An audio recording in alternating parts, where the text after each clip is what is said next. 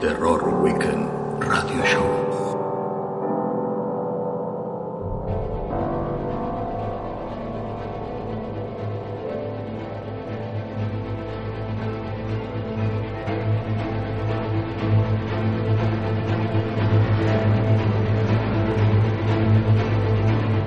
...2022... Para mí, en muchos sentidos, ha sido el año de los dos patitos, pero de los dos patitos feos, porque creo que el nivel para mí no ha sido muy alto. ¿Tú qué opinas, Sonia? Hola Javi, hola compañeros y hola oyentes. Pues bueno, yo no estoy tan de acuerdo. Yo creo que he visto pelis muy que me han gustado mucho. Es verdad que igual pues tampoco espectaculares, pero en fin, en general sí que sí que creo que he visto bastantes películas que me han hecho pasar un buen mal rato y no creo que haya sido una cosecha tan mala. Bueno, yo puedo decir que me ha costado terminar el top 10. Por cierto, tenéis nuestros top 10, están todos en, el, la página de Terror Weekend para que podáis ver ahí. Ahí explicamos por qué nos gustan las películas. Y de ahí hemos rescatado, de nuestros propios top 10, hemos rescatado este top 5. Gerard, ¿a ti te ha costado hacer el top 5 tanto como a mí? Eh, sí, he de decir que sí, porque coincido un pelín contigo en el aspecto de que creo que no, hayan, no han habido esas grandes películas de terror este año. Pero también coincido un poco con Sonia porque creo que sí que hay bastantes a recomendar. Entonces, claro, a la hora de hacer un top 10 no me ha costado demasiado, sabiendo lo que había, pero hacer un top 5 ya ha sido un poco más complicado, ya que el quinto puesto, por así decirlo, ha sido un poco un sorteo. De todas formas, algo que, que, que tiene que agradecer Chema es que este año no ha habido muchos slasher, que es tu, tu género favorito del terror, ¿no, Chema? Bueno, saludos a todos. ¿eh? Eh, una cosa, me ha pasado una cosa curiosa este año, porque iba viendo pelis y bueno, aquello, buena, mala, regular, bueno, como todas, ¿no? Como todos los años. Pero lo malo ha sido cuando he tenido que hacer los tops. Allí me he dado cuenta que este año, vamos, podríamos decir que está a un 60% de un año de producción normal, de, de, sobre todo de terror, ¿eh? Yo de verdad he tenido que levantar mucho la mano para completar el top 10 y luego el top 5 he metido una película que ahora comentaremos que como tú la recomendabas en tu top 10, dije, joder, esta tengo que verla antes de acabar el programa. Eh, bueno, Omar, hemos hecho un pacto de una agresión, pero en tu lista hay películas que yo odio. No, no vamos a agredirnos, ¿eh? pero ahí lo dejamos. Sí, lo mismo digo, compañero. Feliz año a todos. Y como dice Gerard, eh, mucha película muy entretenida, pero me falta como grandes títulos, ¿no? Este año. Eh, sí que podría decir que mi top 3 lo puedo subir un poco por encima de la media del resto del top 10, pero igualmente el 4 y el 5, los cuatro, el puesto 4 y 5 podría ser cualquiera de mis otras del top 10. Películas muy entretenidas, que sí que es verdad que me lo pasa muy bien con algunas, pero no hay una película para el recuerdo. A lo mejor me preguntas el año que, el año que viene sobre este año y no me acuerdo de ninguna. Es muy probable que pase eso. Así que nada, un año bastante para el olvido en general, pero películas muy recomendables, como también decía Sonia Gerard. Sí, bueno, básicamente lo que estamos todos de acuerdo es que puede que haya habido películas buenas, pero no ha habido ninguna película que nos haya marcado. Bueno, miento, miento. Yo creo que hay un par de películas que nos han marcado y a mí lo que me sorprende, y con esto vamos a empezar con las recomendaciones, es que posiblemente algunas de las mejores películas de terror que yo he visto este año no han sido en festivales, sino han sido en las eh, salas de eh, en las salas de cine normal y corriente, sabes que generalmente muchas de las películas que vemos es, joder, qué pena que no hayan puesto esta en, cine grande, pero no, de repente he encontrado películas que me han satisfecho más en pantalla grande de cine comercial que en festivales. Por ejemplo, Sonia, Scream 2022, la película que tú recomendabas y que para mí fue todo, también todo un descubrimiento y una sorpresa y una revitalización de la saga. Pues sí, mira, se cumple justo un año además de, de, su estreno. Creo que casi, casi, pues no sé si fue pues a finales de enero o por ahí. Y yo creo que fue una, una grata sorpresa porque mmm, supongo que casi todos pensábamos pues que iba a ser bastante mala, ¿no? Y, y que recuperar una saga de, de, que hacía tantos años que no se hacía una película de Scream, pues que no tenía mucho sentido. Y bueno, ese trío de actores ya un poco pasados de moda y demás. Y sin embargo, creo que ha gustado bastante, que ha sido un éxito comercial y que además ya sabemos que está en marcha Scream 7 o Scream 2023, como la quieran llamar, y que va a transcurrir en Nueva York, por cierto. Ya tenéis algún teaser por ahí. Eh, yo creo que ha sido una peli que, que, ha gustado en general. A mí me encantó. O sea, creo que más que a la gente en general, porque me lo pasé muy bien. Me parece, no sé, emotiva, divertida. Creo que está súper bien dirigida con mucho mimo, con, con mucho amor por el género, por la saga en sí, que tiene como autorreferencias, automenajes, Así que yo la recomiendo muchísimo. Por supuesto, la saga en general. Además, que, hicimos un especial en la web, que tenéis las reviews, que tenéis, creo que hicimos un podcast también, ¿no? Pero esta yo creo que les ha quedado fenomenal. A ver qué tal la, nueva de este año. Chema, ¿tú también la viste esta película o, me estoy inventando algo? Sí, no, no, no. Además, curioso, curioso, eh, porque para hacer el programa, el podcast, bueno, o sea, lo que hicimos de, de la saga y de esta última película, la fui a ver al cine me acompañó, mira, mi hijo que no había visto las anteriores o había visto alguna que yo suelta y se arriesgó, digo, ah, la, vamos a ver. Y se lo pasó pipa. Yo también, me lo pasé muy bien y ya puestos a, elegir, si la tuviéramos que poner en el, en el top de la saga, pues ocuparía un honroso segundo o tercer lugar. ¿eh? Sí, sí, totalmente. Y más allá de Sonia, que es súper fan de la saga, decir que hay algo que tiene en valor esta película y es que estamos viendo, joder, los Halloween y demás que o no quieren o no saben llegar a ser ni siquiera entretenida. Y creo que Scream 2022 eh, funcionaba muy bien, era muy entretenida y realmente era un poco a lo que iba la saga, a divertir. Y bueno, recomendar, eh, como dice Sonia, el podcast de, Scream porque está muy guay. Y si el año que viene viene una nueva, pues darle a ese podcast que recuerdo que nos lo pasamos bastante bien. Como dice Sonia, empezar el año con esta película yo creo que nadie o muy poca gente se esperaba que fuera lo que fue, ¿no? Scream eh, es un peliculón y una muy buena secuela de la saga. Y yo creo además que esta posiblemente sea la única película de nuestros tops que estemos todos de acuerdo con ella. Es algo muy curioso, una película, como decías antes, Javi, que, que no ha estado en, en festivales, una película comercial y coño, está en todos nuestros tops o prácticamente nos gusta a todos. Es algo muy curioso, ¿no? Sí, yo creo que una de las bazas es justo lo que ha dicho Gerard.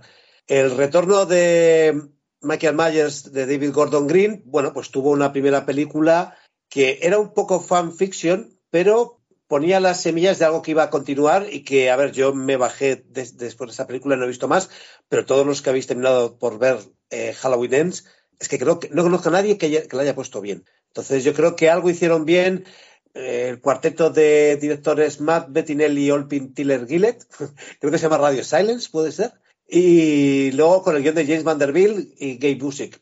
Es una película que homenajea, pero es capaz de, darle aire fresco a esta saga. Hay amor y, hay mucho trabajo ahí, ¿eh? Y si, me permites para acabar, yo creo que, el, o sea, como que el relevo generacional está muy bien hecho, ¿no? Que tiene ese, ese punto nostálgico de recuperar a los tres protagonistas pero a la vez como de presentarnos personajes nuevos que creo que están muy bien y además decir que, una de las protagonistas es Jenna Ortega, que luego la hemos visto en X, la hemos visto ahora miércoles también en la serie de Tim Burton. Y o sea que además tuvieron como el latino de fichar a una, a una actriz que está ahora siendo muy importante y que está como apostando mucho por el género de terror, ¿no? Creo que les ha salido la fórmula muy bien, esa suma de nostalgia y de, y de aire fresco, como decíais. Pues vamos a pasar de lo más puramente comercial, luego volveremos a lo comercial, a una rareza de la que quiero que me habléis, que es You Won't Be Alone. En un aislado pueblo de, la montaña de Macedonia, una niña secuestrada y luego transformada en bruja por un espíritu antiguo. Bueno, avisar a los oyentes que esta vendría a ser una película para los más cafeteros. Es una película totalmente prohibida para aquellos que busquen solo una película de terror al uso para, para entretenerse sin más. Creo que es una película muy pretenciosa, eh, una película rodada en tres cuartos, eh, es una muestra de folk horror eh, para mí increíble, en la que durante toda la película una narradora va contando un poco los acontecimientos de la evolución de una bruja a lo largo del tiempo. Creo, sin exagerar, que es una película que va a quedar para el recuerdo, para los que la hemos visto nos ha gustado, creo que va a ser casi una brava maestra instantánea. Y sin duda creo que es de las mejores películas que he visto este año, en general top 3. Eh, es una ópera prima de Goran Stolevsky y he de decir que desde el inicio me vi envuelto en el proyecto que, que presenta este director y guionista. Chema, tú esta la pusiste en tu top 10. Sí, a ver, es una película que, como dice Gerard, eh, sabe captar un poco la esencia de, un mundo aquello muy, muy cerrado, muy, muy, como dijimos, chapado a la antigua, con, con, creencias antiguas, brujería, etcétera. Eh, y está rodada, en mi opinión, con un tono poético que tiene, es un arma de doble filo. Si entras, te lo pasas pipa, pero si no entras, a los 10 minutos ya quieres ver otra cosa. Entonces, es, de este tipo de películas que es o entras al 100% o te vas. Para mí me gustó, el ritmo es un poco lento, pero la verdad que cumple las expectativas de una historia muy bien explicada. Sí, creo que en la línea de lo que dice Chema es muy importante saber lo que uno va a ver. Creo que, esta es una película para el que le gusta el cine de autor y no, no saldría mucho más de ahí. Es una película que, eh, si no recuerdo mal, no tiene banda sonora. Eh, va todo con los personajes principales. Y digo los personajes porque con la evolución de la bruja, por así decirlo, los actores van pasando. Podemos ver un rato a Naomi Rapaz, pero también a otros actores menos conocidos es, la sutileza con la que está rodada la película la que realmente yo creo que te magnetiza. Y por eso a los que les gusta cine de autor les recomiendo muy fuertemente esta película. O sea, ¿se podría decir que es un slice of life con bruja? Eh, hostia, no me atrevería tanto, pero creo que son un pelín diferentes. Y es una película pequeña, pero, pero como, o sea, pequeña me refiero a que es de, es de Macedonia, que probablemente ahí pues harán cuatro pelis al año. Y aún así está como súper bien hecha visualmente, no sé, tiene una fotografía muy bonita, me pareció muy original, como eso, explicar la, la vida de una bruja desde el punto de vista en, que lo hace la película. Y de verdad que yo la vi en unas condiciones, o sea, todo en contra, como que ya llevaba mil pelis encima, eh, cansada, no sé qué, a las tantas, y me gustó, ¿eh? me enganchó y no sé, yo creo que está muy bien también esa película. Eh, creo que cuando estás en una situación como la que comenta Sonia, que te encuentras, y hasta ya me han metido el cuatro tercios. ¿Por qué Mandanga ahora te empiezan a hacer tantas pelis con cuatro tercios? Ahora porque lo otro son cosas que juegan un poco en tu contra cuando estás con ese volumen de películas en un festival, pero como he dicho, la película magnetiza. Y como decía Chema, no sé si es exactamente un tema poético, pero sí que hay muchas reflexiones en, en la película y comulgo bastante. Creo que tiene mucho corazón esta película. Pues ahora vamos a hablar de una película con mucho corazón, de corazones arrancados. Christmas, Bloody Christmas, la nueva locura de Joe Begos que Omar, loco de él, jajajaja, ha puesto en su top 5. Bueno, simplemente Vegos siendo Vegos, eh, un tío que se mueve muy cómodo con los presupuestos ajustados, pero que además eh, no se nota. O sea, es una película que se ha hecho con cuatro chavos y luce muy bien. Una película que es, como todo su cine, un claro homenaje y amor a los 80.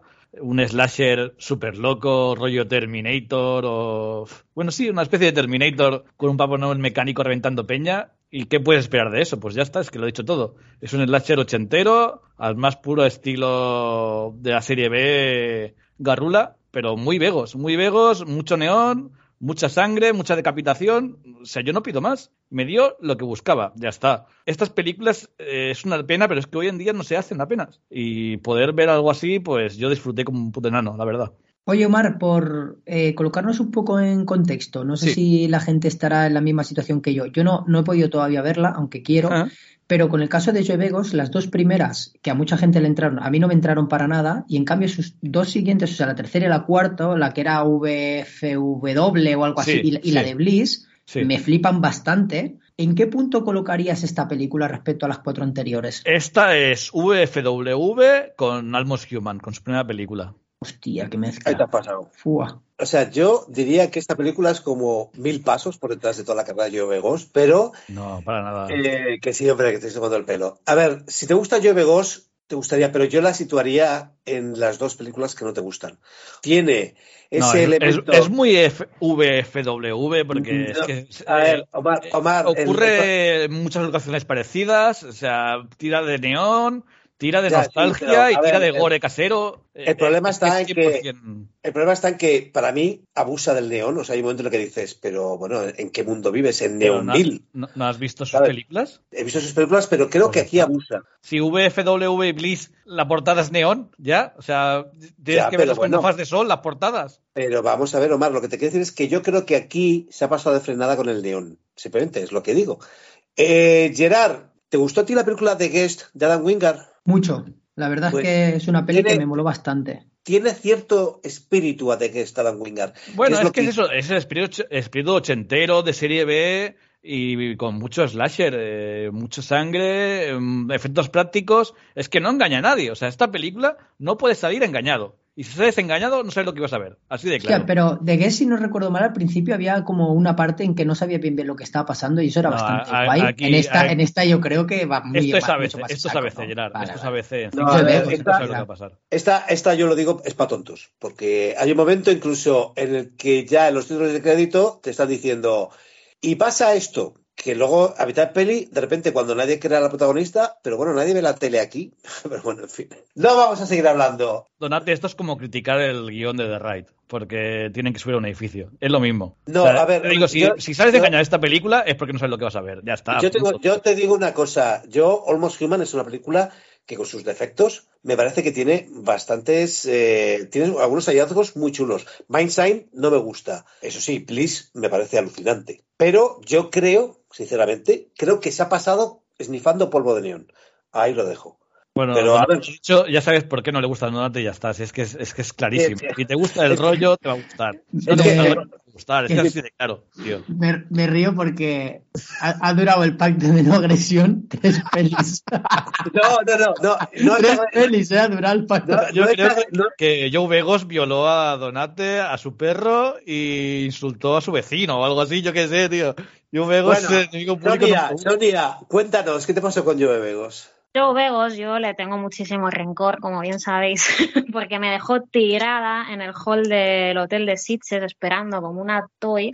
eh, cuando yo pues realmente estaba cansada, tenía otras cosas que hacer y estuve ahí esperando porque el señor Begos pues no se quiso levantar a la hora que tocaba y tampoco os penséis que era al alba, estamos hablando de una entrevista que a lo mejor eran a las 11 de la mañana, 12, pero ¿qué pasa? Que se fue la noche anterior, creo que de karaoke con otros sujetos tipo Ty West. Y, y bueno, pues ahí estuvimos esperando en el hall y nada, y de pronto apareció cuando llevábamos ya ahí 30, 40, 50 minutos y dijo, no tengo tiempo, eh, tengo que coger un avión. Pues esa es mi historia con Joe Begos. A mí me gustan VFW, me gusta Bliss, pero yo ahora le tengo ya como un poco de, inquina. Fue a, fue a comprar neón. Claro, se pasó de polvo de neón esa noche, ya te digo. esta noche fue a la tienda a comprar neón. Ya que le hicieron una cerdada a Sonia, Chema, cerdita, la adaptación a largo del cortometraje que ha arrasado un montón de festivales, que incluso ganó un Goya. No, a ver, no sé si habréis visto también, aunque no venga a cuento, Las Bestas, esta película gallega francesa que estuvo en Cannes y tal. Pues es, es un tipo de película muy digno. Además, to- toma un- toca un tema que, por desgracia, está bastante de moda, ¿no? que es el bullying. Por las características físicas de la protagonista, pues tiene que sufrir los ataques de, de ciertas, ciertas personas que, eh, bueno, eh, la ven como su punto débil y le arrean, le arrean como me podéis arrear vosotros a mí por cualquier característica física o yo a vosotros, ¿no? Pero en este caso se ceban en una, en una cuestión de que se ve mucho por la calle, o sea, que no es aquello que, mira, es, un, es una persona extraterrestre, no, no, es una persona muy terrenal. Y está contada, está contada de manera un poco cañí, un poco de pueblo, aquello de españolí, españolitis a tope, pero yo creo que en la parte en la parte final se acerca mucho a lo que es el universo del terror en general. Que te guste más o menos el final, aquí yo ya no me meto, pero la forma en que está hecha, yo creo que, que va un poco por los tiros del, del terror universal. Aunque la mayor parte de la película, ya digo, se mueve en temas de, de crónicas de un pueblo, España profunda, llamarle como queráis, ¿no? Yo a mí me pareció una, una buena película, una buena película que ya digo, igual en un año normal no hubiera entrado en mi top 5, pero este año, bueno, me encajaba perfecto en lo que en las expectativas, sobre todo estamos hablando, estamos hablando de terror, no estamos hablando de, de cine genérico, ¿no? Entonces me encajaba perfectamente, por eso la he puesto. Y os la recomiendo si queréis pasar un rato divertido y lo contrario. Pues, pues eso, bueno, para que los que no lo sepan, pues que hay un cortometraje que se puede ver y esta es como la adaptación al largometraje, vamos. Y que su directora Carlota Pereda creo que ya ha acabado de rodar su segunda película, que creo que se llama La Ermita, con Belén Rueda, y que se ha acabado de rodar hace nada. O sea que este año tendremos estreno de la misma directora. Bueno, pues a ver qué tal. Yo el corto me parece que está bien. No he visto la película, pero me da mucho miedo los cortos que se llevan al cine. A mí también me daba miedo, ¿eh? pero yo creo que, que lo, lo- lo trabaja bien, ¿eh? Si yo la, el cortometraje está en filming, o sea, es más que probable que la película acabe recalando en filming. Película que igual acaba recalando en filming, la rareza que yo he traído, que se llama Dawn of the Star, dirigida por John Ainsley. Vale, esta película la vi para uno de los festivales, ahora mismo ya no recuerdo si era el Fantasia o el Fry Fest, y a ver, tenía todo en contra, tenía todo en contra, como diría Sonia, ¿no? Pone, el amor es un narcótico explosivo, y hablaba sobre problemas de pareja que de repente toman una droga en una habitación de hotel y se enfrentan a sus propios terrores. O sea, así dicho, era como de, ¡buah! Me va a estallar la cabeza, pero no precisamente en el buen sentido. Pues sí, me estalló la cabeza en el buen sentido, porque tengo que decir que la película me sorprendió porque siendo muy pocos personajes, muy pocas localizaciones, porque básicamente es la habitación del hotel en la que esta pareja, que son dos personajes odiosos, están consumiendo peyote, es capaz de reinventarse una y otra vez y convertirse en algo completamente distinto. Estábamos hablando precisamente antes que el año pasado Chema recomendó una película que se llamaba The Spice Boys, una película bielorrusa sobre un grupo de gente que toma mm, droga caníbal, creo que era, y de alguna forma esto sería algo parecido. Yo también la, la emparentaría, ya que hemos hablado antes de Joe Begos, la emparentaría con Bliss no por los neones, sino por eh, toda, la, toda la paja mental que tiene, que es impresionante. Omar, creo que estamos de acuerdo en esta película. Sí, eh, yo creo que es la primera vez en nuestra vida que estamos de acuerdo en una película y sorprendentemente sí. Y además a mí también me recuerda muchísimo a Space Boys. Eh, simplemente que Space Boys el final es más eh, frenético y más loco, pero esta sigue mucho su línea. realmente prácticamente sería como un remake americano de Space Boys, muy entretenida, bastante burrilla la película, o sea, no, no para todos públicos y no sé, es eso, es muy entretenida, va muy directa al grano y no engaña a nadie. Eh, peña tonta que se mete cosas que no tiene que meterse y se va a la flapa, básicamente. Pues una película de estas que ha pasado low profile, me extraña que no haya estado en más festivales, aquí al menos en Europa, no ha pasado por muchos festivales que yo sepa, y la verdad que sí, que, esperemos que llegue a buen puerto. Eh, de hecho, sé que han hablado con algunas distribuidoras para distribuirse en España, esperemos que llegue. Ojalá, porque es una película que de verdad os, recomiendo. Es, muy cortita, es una hora treinta y dos y tiene unos cuantos efectos prácticos que son bastante gores y bastante desagradables, pero sobre todo es que cuando tú empiezas la película hay un momento en el que dices, no sé hacia dónde va esto, pero estos dos personajes, que es una pareja que se ha casado después de muchos años, porque es o lo dejamos o nos casamos, o sea, se odian pero se casan, y dices, esto va a acabar muy mal. Y sí, hay un momento en el que ves que hay una bola de mierda en camino y que ellos no hacen nada para detenerlas. Eh, es, algo que a mí la verdad es que me sorprendió bastante y bastante positivamente. Vamos a hablar de otra película que ha triunfado en las grandes salas. Nada más y nada menos que el regreso de T-West con X, una película que desde que la vi es la demostración de que T-West siempre ha sido un tío grande, pero solamente tenía que descubrirlo el público, ¿no? Bueno, pues eh, sí, pues X efectivamente también una de las primeras que se estrenaron en el 2022, yo creo que fue como marzo por ahí, y la verdad que es una pasada, yo creo que es súper recomendable, es de estas pelis también que pueden gustar a casi todo el mundo, eh, estéticamente es yo creo que perfecta, es que no se tiene un look tan americano, tan de cine como de cine clásico americano, ¿no? Está muy bien dirigida, los actores están fenomenal, tiene como ecos a La Matanza de Texas, algo así, es como de como amarilla, polvorienta, no sé, pero muy pro, es que no sé, es una película muy redonda, pues no sé, un 10, luego esto forma parte de una especie de trilogía que está haciendo eh, para los que no lo sepáis, que esta es la primera parte, luego viene, viene Pearl, que ya se estrenó también este año 2022, y ahora no sé si para 2023 estará lista, llegará Maxim. Entonces las tres forman como, bueno, como una especie de eso, de, trilogía con temas en común y personajes en común. Bueno, Pearl se rodó después, pero sería como la precuela. En fin, si os queréis adentrar en, en estas pelis, pues X está fenomenal. Coincido totalmente con Sonia y quería polemizar un poco diciendo que yo creo que T-West, eh, bueno, decir que la Casa del Diablo me, mola bastante, pero creo que T-West había demostrado, como en Innkeepers, por ejemplo, que tiene muy por la mano el tema de la ambientación, que sabe eh, transmitir muy bien eh, aquella época, aquella situación, aquellos momentos en los que está contando la película. Es fácil que te meta en ella, pero me daba la sensación, eh, un poquito así en su filmografía, que no las terminaba de, rematar. Y yo creo que X, no puedo hablar de Pell porque no he tenido la oportunidad de verla todavía, creo que X se deshace de todo eso anterior eh, cogiendo las buenas cosas de T-West, como ha dicho Sonia, con esa ambientación que relata también ese final de los 70, esas películas, con, como ha dicho ella, con ese cobre en la, en la pantalla y con el remate final de un slasher como Dios manda, sin miramientos.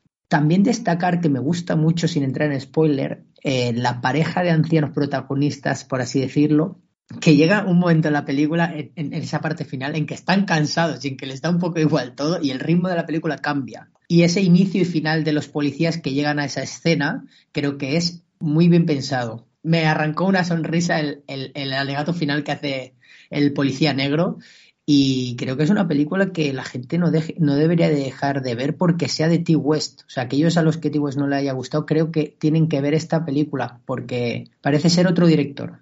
Bueno, yo no diría que fuera ser otro director, sino que le ha venido bien ese alejamiento que tuvo del cine, ¿no? O sea, después de In the Valley of Violence, la, el western que hizo, se metió en el mundo de la televisión y se ha fogueado ahí. Yo, gustándome mucho In Keepers, que es una película que me gusta mucho, sí estoy de acuerdo contigo en que esta película es su película más redonda. O sea, tiene personajes que nos gustan.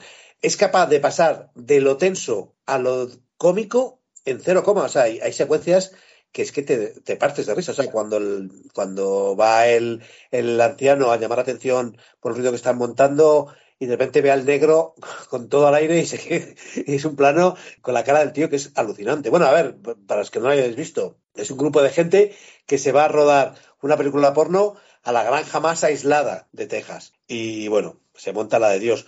Pero sí, o sea, yo creo que es la película más cohesionada de West. Ahí estoy de acuerdo contigo. Eh, que tiene mucho más sentido lo que dice Javi y mucho más valor si, si va a ser, como decía eh, Sonia, que no tenía ni idea, esa trilogía, porque sí que llega un momento en que sale el nombre de Pell, sabes quién es el personaje.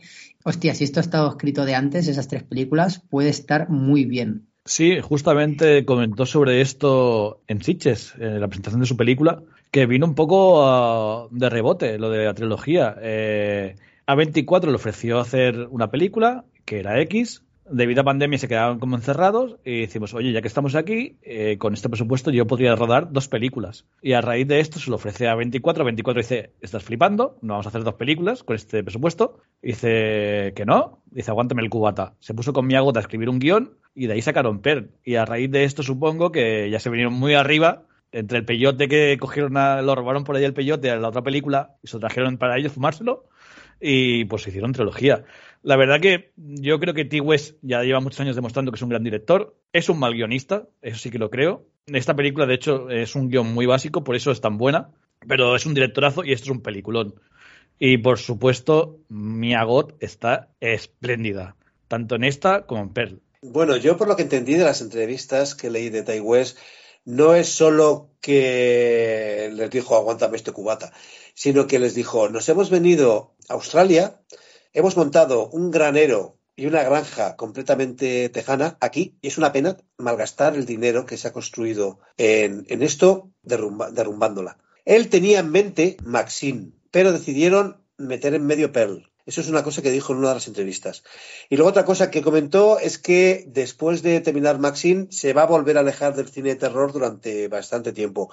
Yo creo que estos parones le vienen bien. Sí, de hecho a él, se le nota que es, y él lo, lo, decía así en las entrevistas, ¿no? que es un, es un amante del cine, pero no necesariamente del cine de terror y que él se siente muy identificado y, ama muchísimo ese cine, pues un poco de, la época dorada de Hollywood, ¿no? Y se nota mucho en Pearl, por ejemplo, esas referencias al Mago de Oz, ese tipo de cine como Lo que el viento se llevó, esas grandes películas, ¿no? Y se nota que a él le gusta y que se inspira de ahí, pero no necesariamente se casa con el género y, y él tiene claro que, quiere hacer otras cosas, ¿no? Y sí, y lo que decías, Javi, pues fue un poco así, sí, de, bueno, y lo que comentaba también Omar, del proyecto con A24, claro, al final el guion, el de Per, se escribió en pues dos semanas, los 14 días esos de cuarentena. Y, bueno, pues a ver cuando llega Maxine, él no nos quiso confirmar si ya estaba acabada o no, de momento no hay noticias, no, No, hay dijo que iba a rodar ahora, o sea, no está rodada, iba a rodarla.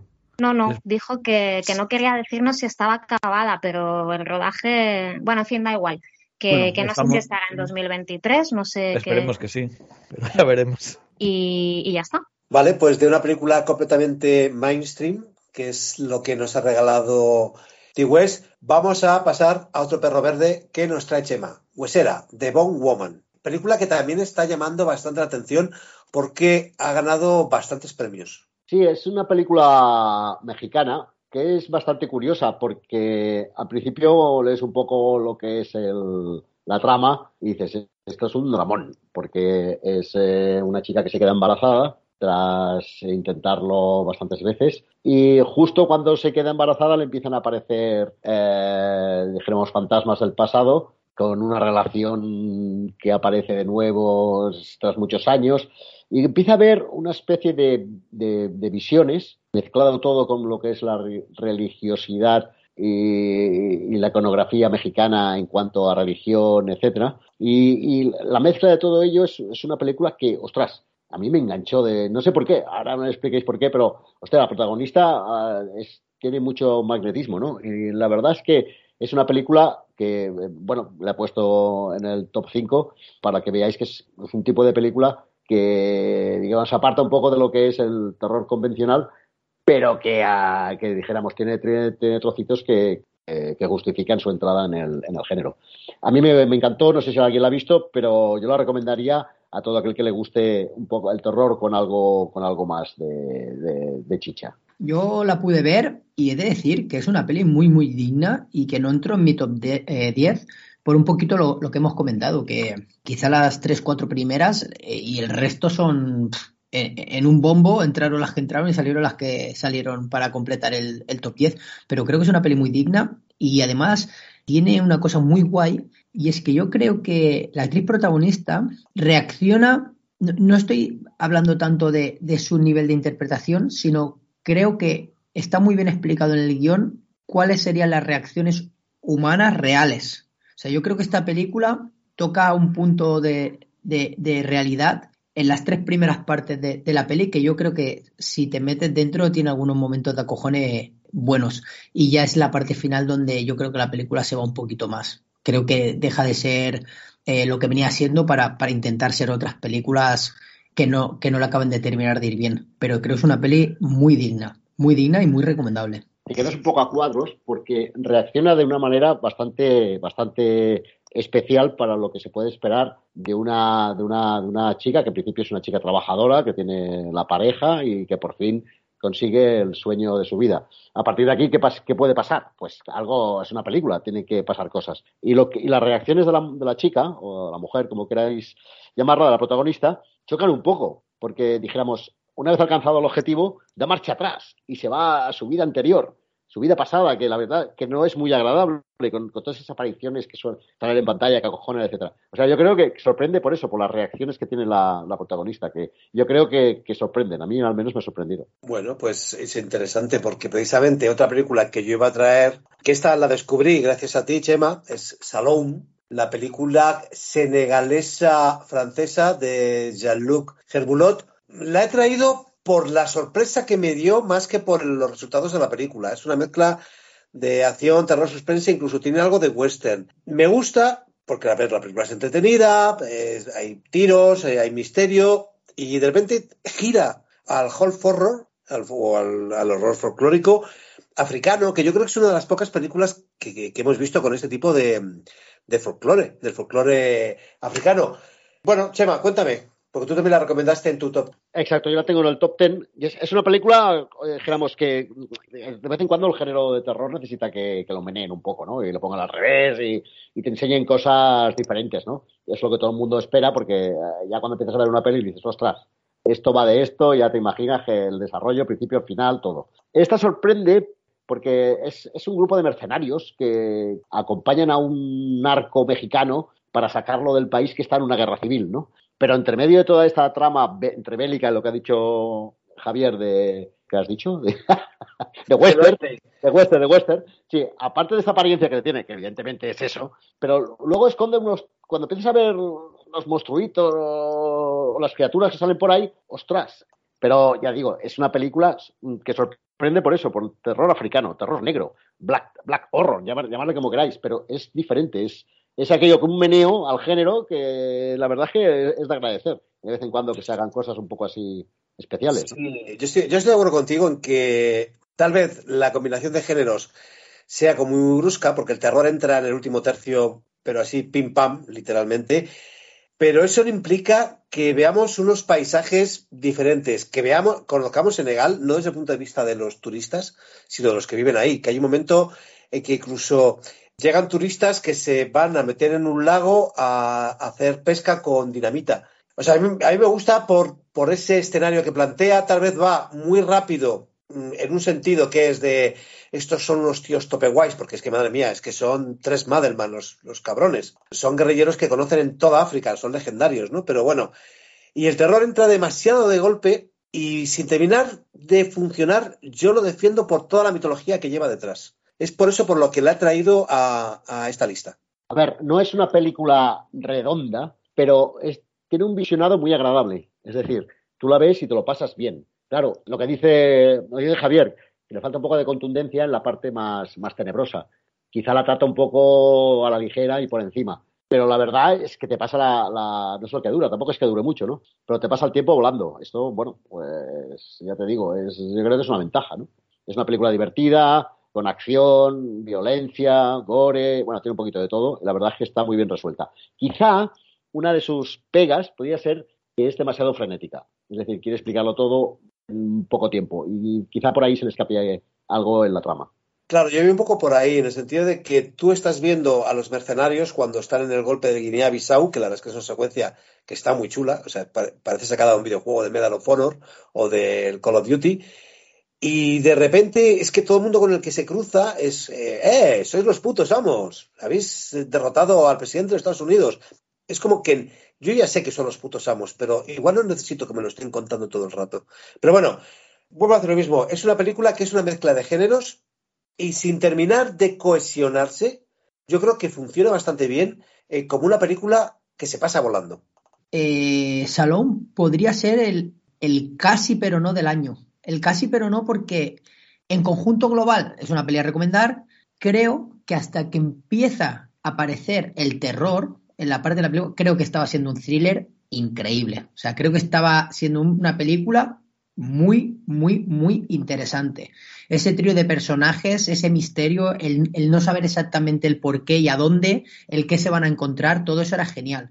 Pero cuando empieza a aparecer el terror en la película, es que está tan desencaminado, luego quieren seguir con el thriller, con la intriga. Em, yo creo que se saturan, se va por la historia dramática eh, personal de, uno de los protagonistas y creo que ahí es donde confluye todo y, la mezcla no acaba de, funcionar para mí, incluso teniendo en cuenta eh, lo que tú dices, el valor del, del, folclore de, autóctono del país, pero que hasta ese momento la peli estaba siendo cojonuda. O sea, es que a mí me encantaría que cogieran todo ese trozo y le pusieran otro final de thriller, porque para mí sería eh, una de las mejores pelis del año, pero, pero de esta manera no. Yo creo, yo creo que el terror está tratado un poco a la ligera si hubieran desarrollado, dijéramos, el thriller hasta el final, ya te digo, con te doy la razón, eso habría salido una película cojonuda. Quizá hubiera necesitado un poco más de pausa para explicar todo eso que explica en, nada, ¿no? Entonces te pierdes un poco, ¿no? Eh, si hubiera sido... No, pero, perdón, eh, eso es lo que dice Gerard. O sea, el problema está que tenemos una película con unas motivaciones, unos personajes, y de repente el terror entra, pero a capón, ¡pum! Porque ocurre algo que lo desata. Que parece de otra película, Sí, es cierto, pero yo vuelvo a hacer lo mismo. La he traído aquí por, por esos valores que he visto de la película, por ese sí, pero no, que dice Gerard, por eso lo he traído aquí. Como curiosidad, este director, y se nota mucho en esta película, viene del mundo del videoclip. Y si os fijáis, sobre todo el inicio de la película, la primera parte, es muy videoclipera, es súper visual. Y yo creo que juega mucho, lo juego muy bien esa baza de dirigir videoclips. Porque es que, vamos, eh, una película senegalesa, esos ritmos, esa visual, esa visual que tiene, es increíble. Y recomendaros la anterior película de este director, que me parece una puta obra maestra, se llama Dealer, una película rollo Guy Ritchie, un thriller de drogas y tal. Eh, muy también muy, muy videoclipera, rollo neo-noir de drogas. Pues yo veo guay, Donate, que hayas elegido esta película en tu top, tío, porque es no es una película redonda, pero es una película que gusta descubrir. La verdad que sí, que gusta descubrir. Pues ya que has hablado de Guy Ritchie, vamos al Guy Ritchie español. Ya me Balagueró. Venus, Sonia, esta está en tu top 5. Pues sí, un poco más de terror patrio, como decía Chema, ¿no? Aparte de Cerdita, este también era pues un gran estreno del año, muy esperado, que como sabéis inauguró el Festival de Sitges. Y bueno, pues teníamos ahí las expectativas medio medio, a ver qué nos traía Jaume Balagueró y, y la verdad es que a mí me, me encantó la película, me parece muy disfrutable, que está súper bien dirigida, que él sabe muy bien lo que hace. Eh, además toca como bastantes cosas, o sea, es una peli que tiene como bastantes tramas. Por un lado está esta protagonista que, es una chica que, en la primera escena ya vemos que escapa con una, bolsa, con un motín, botín, perdón, y que, y, que se va pues al extrarradio a intentar escapar de, de, unos malotes que la persiguen, ¿no? Y además de eso, pues hay como una subtrama ahí de brujería que no sabemos muy bien cómo se va a unir todo y la verdad que lo consigue, el guion está bastante sólido, hay gente a la que no le gusta el final, que dice que el final no está, no está bien desarrollado, pero bueno, a mí me parece que sí, que todo, todo lo que, todos los temas que toca acaban encajando como un puzzle. Creo que es una peli para disfrutar, o sea, es lo que es, una buena película de terror. Creo que muy, muy chula. La actriz, este expósito está, está muy bien en el papel. Y, creo que ha vuelto con fuerza, porque hacía tiempo que Balagueró pues no nos traía una peli tan, no sé, pues eso, ¿no? Como tan de, calidad. Al final, la, las que ha hecho anteriormente, pues por cualquier cosa no nos acaban de convencer, ¿no? Y esta sí es recuperar un poco pues un director que, que, a todos nos ha, si nos gusta el terror, ¿no? Pues a todos nos ha, nos ha cambiado o nos ha aportado algo y hacía tiempo que no, que no pasaba. Así que yo os la recomiendo un montón y muy, muy buena peli, muy disfrutable, muy fácil de recomendar también esta, creo. A ver, yo creo que esas fuerzas que tú dices, esas fuerzas renovadas, le vienen más por el productor, por Ares de la Iglesia, que por el propio Jaume Balagueró, ¿no? Porque la película es como eh, esa mezcla de universos. Jaume eh, Balagueró trae, ¿sabes? Lo que menos me funciona de la película, que es ese edificio lleno de, mugre, en el que hay gente rara que se asoma detrás de las puertas. Pero el de la Iglesia trae la macarrada y el rollo kinky, que es lo que yo creo que es donde despega la película. Cuando de repente la película se convierte en otra cosa, en lugar de ser de terror, se convierte en otra cosa, es cuando la película se nota a Jaume Balagueró que es como de voy a probar cosas nuevas. Y se le nota en ese sentido como más liberado. No sé qué opinas tú. Puede ser, sí, que la, la, unión les haya funcionado bien y al final pues hayan empastado bien, ¿no? Que igual que con otras películas no pasa como eh, La abuela, ¿no? Que comentábamos, esa unión Carlos Bermud, Paco Plaza, que salió ahí medio, medio mal y esta pues igual ha salido, ha salido bien y han sabido pues aportarse algo mutuamente. A mí es que sí me funciona el edificio, me, me hace, me hace mucha gracia a todos. Eh, a ver, gracia, entendedme, pero me refiero a esos, esos kinkis que van como persiguiendo a ella la escena de la bruja con el mapa, no digo más, pero los que la veáis o la hayáis visto, pues seguro que, sabréis a qué me refiero. No sé, tiene como cosas muy, Sí, muy como sucias, divertidas. Eh, recuerdo pues eso, de, reírme, de disfrutarla. Creo que tiene súper buen ritmo. Como desde estas pelis que nada sobra, no sé, que, que el ritmo está muy bien, ¿no? El montaje el, y, Sí, no sé, eh, es verdad que no lo hemos comentado, que es el segundo o tercer proyecto, no sé, de, de The Fear Collection, que es este, pues, este sello que ha creado Alex de la Iglesia con Carolina Wang, con su productora. Y eso, bueno, a ver qué más nos traen. No sé si tienen algo ya entre manos para este año. No sé si vosotros lo sabéis. Sí, tienen ya una nueva película dirigida por una chica que no conozco, la verdad. La nueva se llama Anatema, la película. Pero es de, estamos hablando de Fear Collection. Sí, de sí, la sí. productora. Ah, muy bien, muy bien. Vale, pues habrá que, habrá que seguirle el rastro. A mí, Venecia Frenia, el pistoletazo de salida, es que me entró por un oído, me salió por el otro. Pero este Venus, de verdad, eh, desde ese principio en el que está este expósito bailando como loca en una discoteca, dije, va, aquí hay, hay energías renovadas. Gerard, una de las grandes sorpresas del año las has traído para tu lista, que es Barbarian, la película de Zack Greger. Sí, sí, totalmente. No, no solo lo he traído en mi lista, sino que la he colocado la primera eh, por un motivo principal. Eh, ya lo dije hace tiempo, cuando, cuando yo monto un top de estas características, valoro mucho el, el que estamos buscando una película de terror que influye terror al público y que sea básicamente lo que venimos a encontrar en este tipo de películas. Y yo creo sinceramente que Barbarian, con lo pequeña que es, eh, logra todo eso. Tiene elementos maravillosos, como un inicio en el que prácticamente no te has sentado en la butaca y ya quedas enganchado, una noche oscura, lluvia y una chica que en un barrio que no quisieras visitar eh, ni tan solo de día, llama a una casa en la que teóricamente ha alquilado un Airbnb y resulta que dentro eh, y hay un chico que dice haber alquilado también por Airbnb esa casa.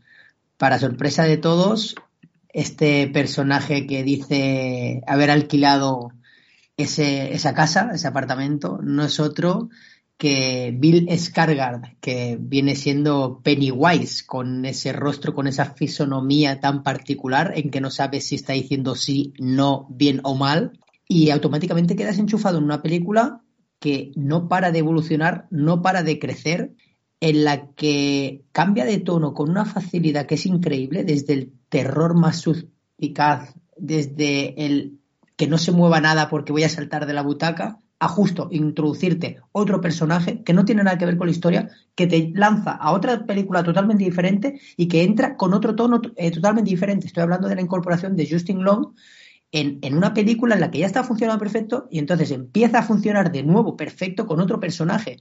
Pero es que no solo contento con eso, monta un salto en el tiempo, introduce otro personaje y así va evolucionando la película del terror al humor hasta un final que, tengo que ser sincero, no es nada espectacular con lo que se puede haber visto en el terror, pero sí es cierto que la película te ha llevado tan, tan, tan arriba, te ha hecho divertir tanto tiempo de la duración que tiene, que al final el conjunto es cojonudo y no diré que nos da igual el final, pero se puede perdonar todo si hasta llegar a ese momento el camino ha sido tan bueno, por así decirlo. A ver, yo completamente de acuerdo contigo. Para mí eh, está mi top 10 y si lo he sacado del top 5 era porque tú lo habías metido y para dar oportunidad a otras películas, como Salome, que, que hemos hablado hace nada.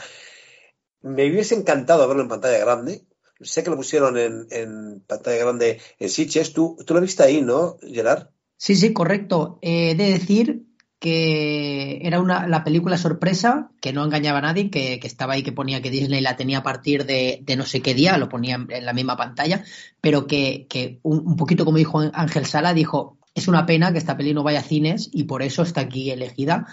Eh, comulgo con él, estoy totalmente de acuerdo porque os digo algo. Esta película 10 eh, millones y medio, si no recuerdo mal, estoy hablando de memoria, es su presupuesto. En un fin de semana, entre Estados Unidos y Canadá, ya recuperó esa bolsa, o sea, arrasó. Empezó a levantar pasiones y resulta que lo compró Disney para distribución, creo que en Europa, y aquí no va a haber oportunidad. Pero creo que es una película que se puede disfrutar en casa, obviamente, pero, pero carne de cine totalmente. Creo que estas películas se pueden disfrutar mucho más en compañía.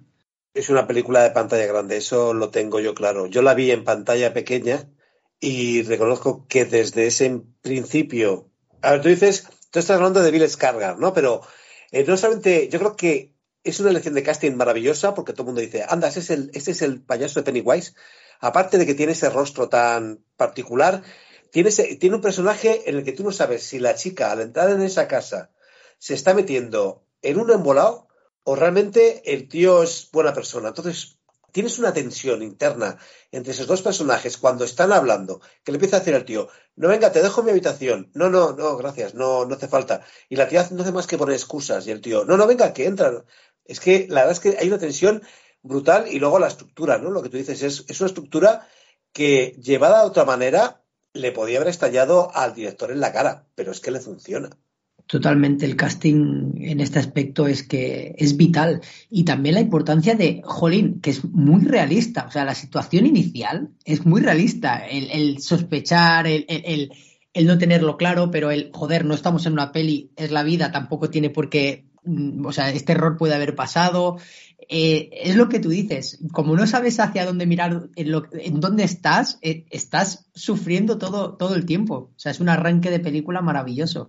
A mí me encantó también, o sea, me sumo a lo que decís, es, es, fantástica. Yo también la tengo en mi top ten y aquí en España, bueno, como decíais, que fue a Disney y creo que justo para Halloween, como que justo fue el fin de semana ese de, del 31 de octubre por ahí, con lo cual pues muy bien pensado por parte de Disney meterla ahí y, y es que está, está genial. O sea, a mí me, me encanta pues lo que decís, el principio, que es como más de pues ese tono de suspense así de, de, que no sabes si el tío es bueno, si es malo. Eh, lo de Justin Long también que es muy gracioso, como rompe la película. Eh, no sé, eh, a mí me encantó y además tengo que decir que me dio miedo, o sea, que lo pasé bastante mal y eso siempre está bien destacarlo porque aquí vemos tanto cine de terror que a veces parece como que ya no te afecte, ¿no? Que ya no, que ya no vayas a pasarlo mal. Y yo con esta tengo que reconocer, y eso que la vi en casa, pantalla pequeña y demás, pero mm, lo pasé mal, ¿eh? O sea, me, uf, me, dio, me dio miedo. Y qué pena habernosla perdido en Sitges, pero bueno, afortunado Gerard, es que fue a unas horas eso, un pase ahí muy tardío, ¿eh? ya al final de la semana además. El, el último sábado realmente, o sea, fue la peli sorpresa que la, la suelen poner en, para nosotros casi el, el, día de despedida, porque el domingo son las maratones a las que no solemos acudir, así que sí, sí, últimas sesiones. Eh, es tan difícil que, que, nos den sustos unas películas hoy en día, estamos tan pasados de vuelta de todo, que esta película, el inicio es tan bueno como antes también comentaba Gerard, que, que te, te, mantiene en tensión, esa tensión que, que, es tan difícil conseguir y lo consigue tan bien. Después, lo que también comentaba Gerard, el elenco, es que es un 10, es un 10. Desde Bill Saskar, la Georgina, esta, la, la actriz que está con él al principio, pero es que después Justin Long, el golpe que da sobre la mesa, es increíble lo bien que lleva que está. Y destacar la, aparición de Richard Brake, que es uno de los míticos del terror también. La podemos ver en películas de Rob Zombie como Three from Hell o 31, que también hace de payaso en 31. O sea, tenemos dos payasos de terror ahí. Y joder, eso es un casting de puta madre para una película de puta madre. Bueno, Gerard, eh, digo, Omar, esta vez voy a morder la lengua. Men, Alex Garland. No pienso decir absolutamente nada. Venga, te dejo. Bueno, a ver, entiendo que es una película y yo lo comento en, en, la review, bueno, la review, sí, la review que hice y después en mi top lo vuelvo a comentar. Es una película que o entras o no entras. Es una película que no es para todos los públicos, es como tantas otras que, que, que tienes que dar un salto de fe o no, no un salto de fe, entrar en el juego, porque es una película que no es fácil. Tiene sus más, sus menos, pero me parece una película tan única y me atrapó tanto desde inicio y la pude ver en pantalla grande que es que me flipó, o sea, me, me quedé prendado. Eh, Alex Garland está brutal, como siempre lo ha estado en todas sus películas, yo creo. Es un directorazo. Eh, el guion, bueno, el guion es eso. El guion, pues bueno, yo compré porque es que era tan espectacular todo, tan locura, que, bueno, parece que esto fue a cines, pero no podría decir que es una película comercial, para ni mucho menos. Es una puta rareza, pero una rareza hipnótica, terrorífica y una puta pesadilla, que es lo que al final buscas, ver algo diferente, ¿no? Algo diferente y bien hecho. Pues a mí Men me lo digo totalmente. A mí me gustó mucho, yo estoy muy de acuerdo, me parece una película pues de las mejores del año, también está en mi top ten.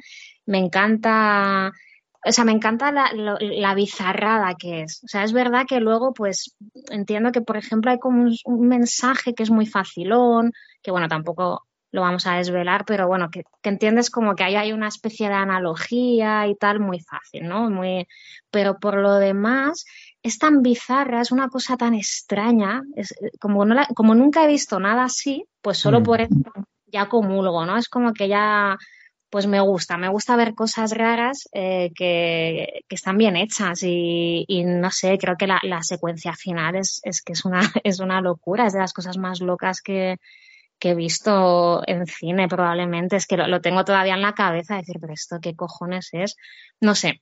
A mí me parece muy buena peli. Es verdad que no se puede recomendar a todo el mundo, eso sí es cierto. Eh, y bueno, sí, insistir, la protagonista está muy bien. Eh, él también, el que hace como... El casero, ¿no? Personajes, digamos, ¿no? A mí me parece muy, muy buena. O sea, a mí me gustó mucho, pero sí es verdad que es una peli muy difícil de recomendar. O sea, no es para todo el mundo.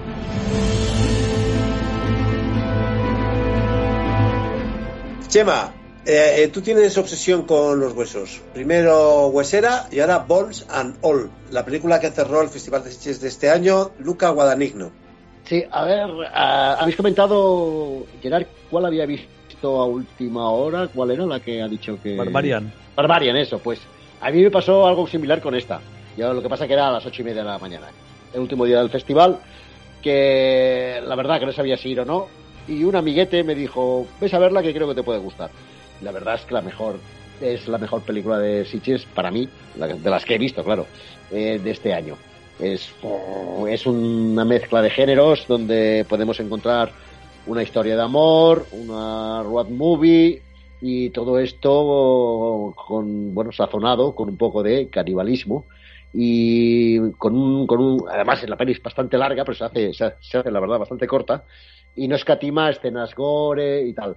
Por poner una similitud, aunque la película no se parezca en nada con la otra, pero para que os hagáis una idea, sería algo parecido a la que ganadora de Cannes del año pasado, Titán, que, o sea, no se parecen en nada las películas, pero ese aire entre comercial y no comercial que te deja un poco a cuadros. De hecho, creo que, bueno, no entró a, competición porque la estrenaban a la semana siguiente de, de y creo que fue la película de, clausura. Pero la verdad que para ponerla en Sitges y ponerla luego y más menos justificado en cines, la verdad es que bastante arriesgado. La, verdad la película, no sé si la habéis visto alguien, pero ya cuando empieza, ya estás diciendo, pero esto qué, esto qué es, qué estoy viendo aquí. Y ya te empieza a advertir de por dónde irán los tiros. La verdad es que, ya digo, me esperé al final y es lo que tiene la perseverancia. Al final siempre, siempre, si la, la sigues, la consigues. Salí con un gran gusto de boca. Bueno, Sonia, que la sigue la persigue, tú conseguiste ver a Joe Begos al final, pero bueno. Esta película aquí pone que también la has visto tú. Cierto, además, Chema, te voy a corregir, no eran las ocho y media de la mañana, eran las ocho y cuarto, que es peor. y sí, sí, yo tuve ¿eh? de decir o no. Pero al final, eh, bueno, es que yo qué sé, mm, la verdad que el trailer pintaba muy bien. Eh, bueno, Luca Guadagnino, que era sorprendente también que hiciese un, una película así sobre una estrella de amor caníbal y demás, a mí me parecía muy atractiva. Entonces al final pues se hizo el esfuerzo, fuimos a verla y valió la pena mogollón. Es muy elegante, está súper bien dirigida, en, no sé, en todos los sentidos, tanto los actores, hay que destacar que está Timothée Chalamet, que es como un actor que está muy de moda, eh, que tiene muchísimos fans, pero la peli no es nada comercial. O sea, a pesar de que el actor protagonista es, pues, ya os digo, como pues un icono ahora mismo para, para la gente joven, ¿no? Pero no es para nada una película comercial y, el circuito que haya tenido en Saras, pues tampoco creo que le haya funcionado muy bien, la verdad es que no lo sé, pero no creo que haya sido un éxito. Y luego está Mark Rylance, que, que es un, pues un grandísimo actor y que aquí lo vuelve a demostrar en un papel que, que bueno, desasosegante es poco. Y es una peli, yo creo que inolvidable. O sea, eh, se te queda adentro y mm, tiene escenas muy poderosas, es muy desagradable. Y como en el top ten yo también la he puesto, ¿no? Y ponía algo que, era una película que me había producido ganas de vomitar. Y que lo digo en el buen sentido, si es que eso existe. Pero cuando vemos terror, ¿no? Pues esto también es algo positivo porque realmente te remueve por dentro. Yo creo que es una gran, gran, gran película que podrían ver gente a la que no le gusta el terror, porque es, que es una gran película toda ella, no, no solo de género. Esa es la paradoja, que está disfrazada de gran película al uso, pero no escatima nada. Y tiene cosas muy, muy curiosas, o sea, tipo, sin desvelar nada, pero el olfato, el cómo se encuentran entre ellos, no sé, es muy recomendable, la verdad. A ver, tiene ese punto arty indie, no sé, por ponerle adjetivos, que, puede que no guste a todo el mundo, pero bueno, si habéis visto más cosas de Guadagnino también sabréis qué, look tiene la peli, ¿no? ¿Qué estilo es? Eh, lo prometido es deuda. Omar, voy con el pecho descubierto. Virus 32. Gustavo Hernández. Esta película, mm, voy a contar por qué la ha traído. Está dirigida por, a ver, Gustavo Hernández es el director de La Casa Muda, y el de No Dormirás y que va a hacer unas películas. Es un director con mucho gusto por los planos secuencias y por mucho gusto por em, la puesta en escena. ¿Por qué me gusta Virus 32? Tiene una idea original, que es que los eh, infectados... Súper original. Primero hablo yo y luego disparas. Te, voy a decir, voy con, el pecho, voy con el pecho descubierto para que me devuelvas la que yo te he lanzado con, con Vegos. Y asumiré las críticas sin, sin responder. Eh, bueno, hay un montón de infectados y resulta que se descubre que cuando tienen una especie como de brote de energía eh, subiendo escaleras o lo que sea, de repente hay un momento en el que tiene, su cuerpo se colapsa y están como 32 segundos paralizados. Entonces, esos 32 segundos eh, puede ser para que saltes por la ventana y, logres eh, huir o que te quedes atrapado con ellos. Creo que sin ser una gran película, tiene dos o tres set pieces, escenas, secuencias, que igual hay alguna, la de la piscina, en la que están rodeados de, zombies y empiezan a tirar botes de humo, en el que los zombies no saben dónde están ellos y ellos tampoco saben dónde están los zombies, que para mí debería entrar en el cine de infectados, esa secuencia. No es una gran película, pero a mí se me pasó volando. La vi en, en la inauguración del fan y la disfruté mucho. Dicho esto, Omar, te toca. No, a ver, simplemente eh, no es que sea un desastre, simplemente que es una película, pues como 200 millones de películas que hay de zombies. Es que a mí no me aportan nada al género, simplemente eso. O sea, una película correcta, por decirte algo, pasable. O sea, ni es un desastre ni es una buena película. Ya está, está bien. Tiene alguna escena que salvas, pero una escena de tres minutos es un cortometraje, no una película. Bueno, pensé que te habría quedado más a gusto, pero bueno. No, es que tampoco es un desastre, ¿eh? pero bueno, o sea, no entraría en mi top ni, ni se la recomendaría a un amigo. A un enemigo tal vez. eh, Gerard, Candyland. Eso es, tirar, con bala, ¿eh? No, no, no, no. Yo, yo, voy a decir lo mismo. Yo he venido a pecho descubierto después de lo de Joe y asumo todo lo que se haya dicho ciertamente es, lo he dicho antes, lo he dicho al principio, y ahí eh, Omar tiene razón, es una película de infectados que ya hemos visto otras veces, pero en su interior tiene dos o tres secuencias que eso en alguna película de infectados que funcionase tan bien desde el principio, bueno, es que sería oro. Ahí lo dejo. Sí, la escena final a mí me gusta bastante, ¿eh? pero es eso que, salvo dos cortometrajes, ¿sabes? Salvo dos escenas de tres minutos, pero claro, son 90 minutos. El resto es que como lo he visto ya, ¿sabes? Pero no, a ver, es eso, es una película. A lo mejor yo no la hubiera puesto para inaugurar, pero es como para rellenar un festival. Tan, está bien. Yo creo que no se ha visto más la película esta, porque el productor es Ángel Sala. Entonces a lo mejor ahí a lo mejor había parte de reticencia por los festivales. No tampoco lo entiendo, ¿sabes? Que no. Porque de parte es un director, coño, como has dicho tú, La Casa Muda, No Dormirás, Dios Local. Son películas que se ha visto mucho por los festivales. Es raro que esta se haya quedado un poco ahí en el limbo. No creo que sea solamente por eso, bueno, no, no podría poner la mano en el fuego, pero es que Sader la había comprado y la estrenó en su, en su plataforma. Ese es el problema. Yo creo que le ha pasado igual que a Barbarian, salvando las distancias. Teniendo en cuenta que Barbarian venía con un boca oreja que iba aumentando exponencialmente y Virus 72 pues es una película que por sus propias características pues estaba mm, radar bajo, radar bajo o radar medio. Gerard, Candyland, esta la viste tú en Molins. Y para ser un poco sincero con todos los oyentes, decir que entra como la quinta en mi top 5 y que, como he dicho antes, podrían entrar muchas otras en, esta posición. No lo digo para que desmerezca la película, ¿eh? lo digo para poner un poco en contexto. Eh, he terminado eligiendo Candyland porque creo que logra mucho con muy poco. Eh, como me gusta llamarla a mí cuando hice la review, es una falsa road movie en la que puedes encontrar prácticamente todos los elementos de este tipo de películas, pero sin ver un solo coche en movimiento. Creo que los personajes eh, son muy convincentes y crean, eh, digamos, una complicidad entre ellos que, te hace sentir eh, partícipe de, digamos, de ese tipo de vida. Llegas a entender realmente su situación, eh, que no es otra que la de prostitución en un área de servicio, en la que dos o tres chicas, creo recordar, y un chico, pues eh, viven y se prostituyen y que a decir verdad, eh, a excepción de William Baldwin, que tiene un pequeño, una pequeña participación, digamos, como, como eh, actor secundario, el resto es un elenco bastante eh, desconocido, pero que, que, realmente lo hacen muy, muy bien. Y es esa complicidad en la que, la que yo creo que enamora. la estética es muy chula, creo que refleja muy bien esos 60, 70 y de lo que podría ser ese espíritu de la Ruta 66, por así decirlo, y quizá como única crítica que se precipita un poquito al final, pero no por ello deja de ser divertida. De hecho es divertida, pero es un pelo precipitada. Creo que deja para el recuerdo algunas buenas frases y esa sensación de estar viendo algo auténtico, indie y auténtico.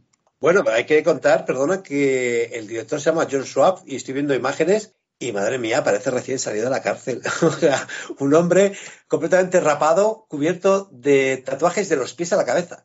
O eso o es un rapero.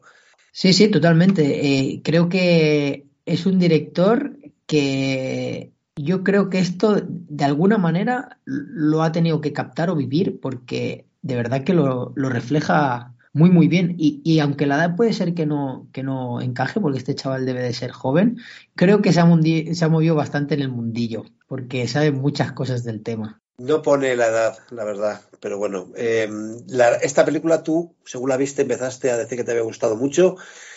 Y fíjate, es curioso porque en X teníamos un gran peso de la religiosidad y aquí también, porque resulta que la protagonista es una joven expulsada de su culto religioso y encuentra su camino en el mundo clandestino de las trabajadoras sexuales de las paradas de camiones. Mira, esta, esta puede ser interesante, sobre todo viendo el póster. El póster realmente es tan bueno que después la película es más pequeñita lo que el póster puede parecer, ¿sabes? Eh, pero como decía Gerard, yo estoy bastante de acuerdo con él, ¿eh? Y aparte es una película que define muy bien en el estilo de Molins, ¿no? El Festival de Molins, esas películas pequeñas que a veces es una pequeña sorpresa, pues esta definía 100% esto. De hecho, en Molins os puedo decir que se planteó incluso para abrir el festival hasta que llegó Matt Heidi, pero es que como lo definía también nuestro estilo, un slasher pequeñito, curioso, bien rodado, pero a su vez eso eh, es como descubrir una de esas películas que, que, que le entran muy bien, la verdad.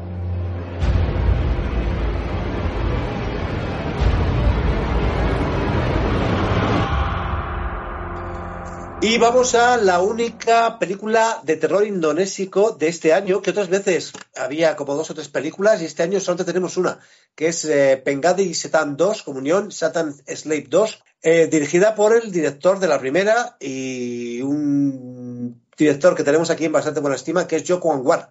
Pues sí, eh, la verdad que eh, un director que sigo las telas desde el inicio porque me parece un gran director uno de los de tantos que están ahora en Indonesia, como has dicho, que es un país que está en boca de todos por el terror tan bueno que están haciendo. Y joder, no sé si llegasteis a ver la primera parte de Satan Slave. Si no, a ver, tiene referencias a la primera parte. Igualmente se puede ver, ¿eh? Pues funciona muy bien con una película separada en el tiempo, porque sí comparte un par de protagonistas, pero funciona bien igualmente. Eh, sí, la 1 pasaba en una, en una zona más rural, con poquita cosa, pocos personajes. Aquí pasa en un sitio aislado, pero es que eh, la posesión, digamos, de los efectos paranormales es en todo el bloque de edificios. Un bloque de edificios que a lo mejor tiene 30 plantas. O sea, es todo en plan a lo bestia. Eh, vamos a encontrar gore, gore indonesio del bueno, o sea, no hay concesión alguna. Si tienen que morir niños, morirán niños. Si tienen que morir señoras, morirán señoras. Y si tienen que morir ancianos, morirán ancianos. Como es el terror y como debe de ser el terror. Eh, juegan muy bien con la oscuridad. Es una película que pasa en una noche de tormenta, toda la película pasa en una, noche y quedan como aislados en el bloque este. Entonces juegan muy bien con la oscuridad y juegan muy bien entre, mezclando el gore y los sustos de típicos fantasmas y tal. Si os gusta el terror indonesio, si os gusta Yokan War, mmm, tenéis que dar una oportunidad. Y si no os gusta o no habéis visto terror indonesio, pues sería la mejor manera de iniciarse. Vamos, eh, y si veis esta, pues ya podéis tirar de, de Yoko Sanguares y de más gente como Timo Tajanto y Kimo Stoneboel. Son para mí los tres grandes nombres ahora mismo del terror indonesio. Súper recomendada, súper recomendada. Satan Slave es lo que todo amante del terror busca, yo creo. Yo reconozco que de Yo con War, la de Impetigore es una película que me gustó mucho. O sea, me, me, sorprendió, pero muy positivamente. Impetigore, creo recordar que tiene un inicio que es aterrador, espectacular, sí. de lo mejor yo creo que se ha visto en muchos años, es acojonante, pero sí, sí que sí. digo que Satan Slave, la primera, ¿eh? Eh, me parece mejor película, más de terror, más divertida, más directa, mejor acabada, mejor eh, a lo que yo creo que los amantes del terror estamos buscando. Por eso que si, como dice Omar, eh, esta segunda parte sigue la línea de la primera, yo creo que es un más. O sea, yo creo que esa película totalmente. hay que verla. Si te gustó la primera, Gerard, yo creo que te va a gustar esta, porque es que es, es más, pero mejor. O sea, es más, pero más dinero. O sea, más de lo bestia. Más bestia. Pues buena recomendación. Sonia, volvemos a ti. Megalomaniac, una película que tú llevas hablando desde que la viste en un festival pero que no ha tenido tanta repercusión a, lo largo del año como tú pensabas. Pues no, es verdad que no, pero vamos, yo la he defendido, como tú dices, aquí a capa y espada, eh, cada vez que se me ha dado voz en el podcast y a mí me gusta mucho. Creo que creo que, que sí que sí que gustó más o menos en Sitges, o sea, tampoco he recibido un feedback muy negativo, creo que sí, sí gustó. Sí es cierto que incomodó también, o sea, incomodó en el sentido me refiero de que no es una peli agradable, que esto ya lo avisábamos, ¿eh? También que es como eh, incómoda. Además, recuerdo a, a amigos que la vieron así como también a las ocho y media de la mañana, así para empezar bien el día.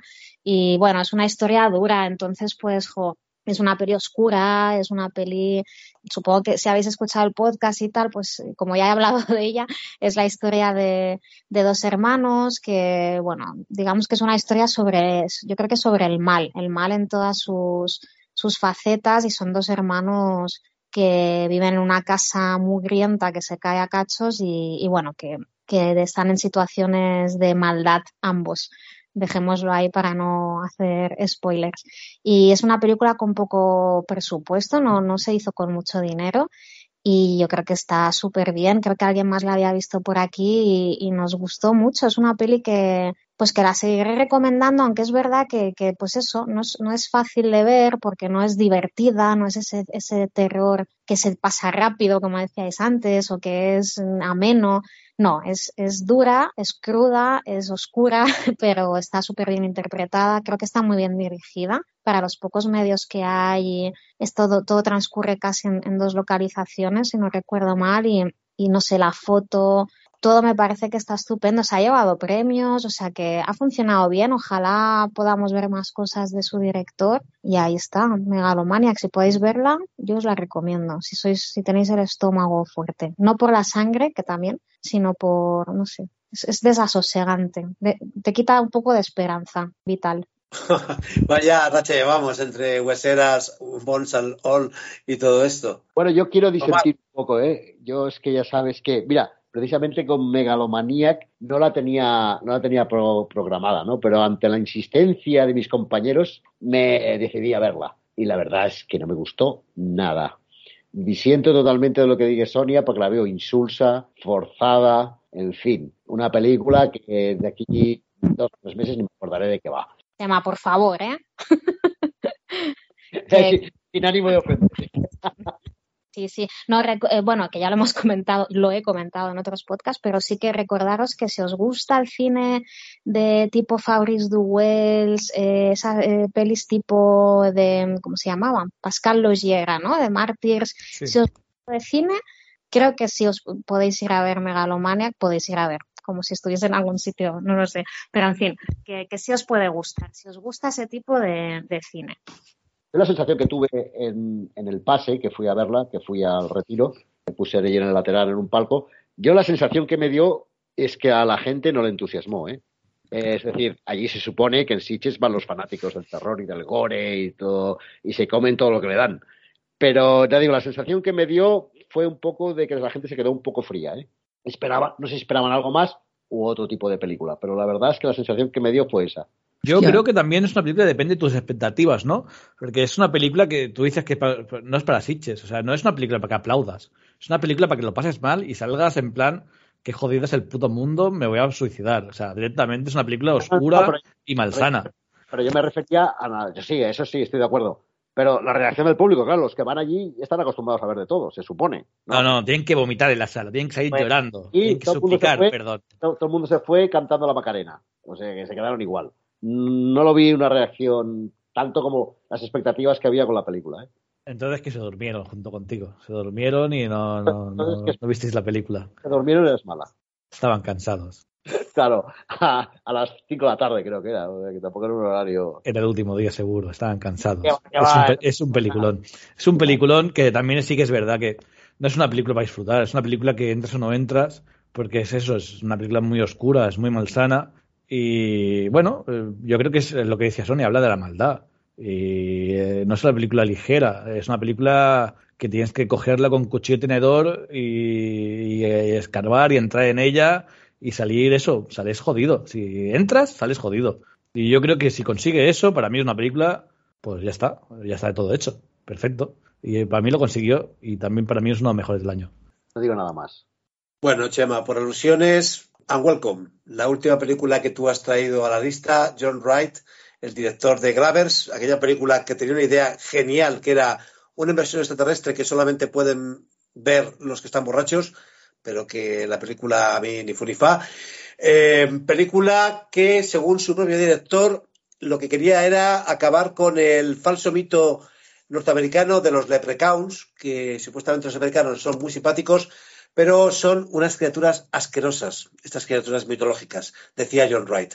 Eh, ¿La película lo consigue o no? A ver, es una película, ostras, que yo la, fui a ver a Ultramontana y había presentación de, creo que fue el, guionista y el, y el, director, y empezaron a hacer bromillas y tal, la verdad que digo, ¡buah! Esto puede ser... Eh, bueno, digo, ya me esperaba, digo, si empieza mal me voy. Pero, joder, empieza la peli y te empieza a enganchar, por lo absurda que es, las tonterías que explica, los personajes estos que has comentado, que no sé ni los de Procouns, estos, que la verdad es que están súper bien caracterizados y dan auténtico asco. Y, explica, pero como la introducción de, de, una familia, precisamente uno de los actores es el Odor de Juego de Tronos, la bestia salvaje esa, que hace un papel casi infantil, ¿no? Es muy curioso. Pero toda la película va un poco así, ¿no? Que te va te va dando chasco tras chasco. Y gore a punta pala y súper bien hecho. La verdad, una película que me sorprendió. De todas maneras, comentar que, claro, la tenía que meter en el top 5 y es lo que comentaba algún compañero, que costaba esta, esta quinta película que podía haber entrado a cualquier otra. Bueno, pero me he decantado por esta porque es muy original y además te lo pasas en grande. Y tiene ratos de, carcajada, ratos de asco, ratos de, terror puro y duro. O sea que está, está muy lograda, muy lograda. Eh, yo la recomiendo a todo el que, le guste el terror a secas. Vamos a ir cerrando listas y voy a hablar de la última película más o menos minoritaria y luego vamos a hablar de películas que ya han tenido, mm, que ya están en boca de todos. The Harbinger, la última película de un director al que yo le tengo mucho cariño, que es Andy Mitton. Eh, no es su mejor película, ya os lo digo, pero eso no implica que no tenga algunas secuencias muy chulas vuelve a apostar por ese mundo en el que lo sobrenatural y, lo, y la realidad están demasiado cercanos y se rompen con mucha... Son muy frágiles las barreras. Le hice una entrevista que podéis ver en la página. Sonia, tú esta película la viste también porque te la recomendé yo y, y eres un poco de, de mi palo, ¿no? Sí, a mí, a mí me gustó también, ¿eh? Estoy, sí, sí, estoy de acuerdo contigo. Es una película pequeña. Es verdad que visualmente, pues, no es la más bella de ver, simplemente porque creo recordar que está hecha con un móvil, ¿no? Y es verdad, pues eso, visualmente, pues eso, ¿no? La, la foto, los, bueno, sí, los colores y demás, pues quizá no es la más espectacular, pero por lo demás a mí me gustó, me parece que juega súper bien con el tema de estar despierto o estar soñando, que eso igual es lo que más me enganchó de la peli, que es un tema que se trata en otras películas, pero a veces no funciona nada bien. Y sin embargo, en esta me parece que sí, que vas como entrando en, en una espiral de, realidad o, ficción, o sea, realidad o sueño, que a veces no sabes muy bien eh, está. Y claro, la peli juega eso con muy pocos medios, como tú decías, y no me parece tarea fácil. Así que yo creo que es una peli que está bien. Yo creo que una cosa que le, ha, que le ha ido en contra a esta película es que trata sobre el confinamiento por el COVID-19, porque el tío precisamente la pensó cuando él estaba confinado y de repente empezó a perder contacto con gente a través de redes sociales y no sabía si era porque habían muerto o no habían muerto. Nadie contestaba al otro lado, ¿no? Entonces, de ahí surge esta historia acerca de una criatura mitológica, digamos, que se enmascara dentro de la, de la pandemia para lograr víctimas. Vuelvo a decir lo mismo, no es la mejor película de Andy Mitton, para mí sigue siendo The Witch in the Window, pero es un director al que no hay película que vea suya que no encuentre elementos con los que conecte. Sí, luego es verdad lo que dices, que el tema del COVID le juega en contra, porque cuando mm, ves la película, como ya había pasado tiempo, como que de pronto nos parecía pasado de moda, cuando en realidad no, porque lo de la pandemia eh, fue ayer y, todos hemos vivido ese aislamiento, esa pérdida de contacto con la realidad, eh, las personas que lo pasaron o pasamos ese confinamiento solos, pues sabemos lo, lo, que era también, ¿no? Eso, perder el contacto con la gente. Parece como si ese tema ya no, no fuese pues eso, ¿no? De no estuviese de moda o no apeteciese ver películas. Fíjate, ¿eh? que yo creo que más que no estuviese de moda es que era incómoda de ver para la gente que lo había pasado. Puede ser, no, no, sé, no sé cuál es el motivo, pero es verdad que no, no le sientan bien las mascarillas a la peli, eh, los geles hidro estos y, alcohólicos. alcohólicos eh, etcétera, pero, pero bueno, aún así yo creo que, está bien, ¿eh? es una peli que a mí, me, a mí sí me funciona y, también me hizo pasar mal rato, tuve momentos de, pasarlo mal. Pues eso, recomendadísima, Andy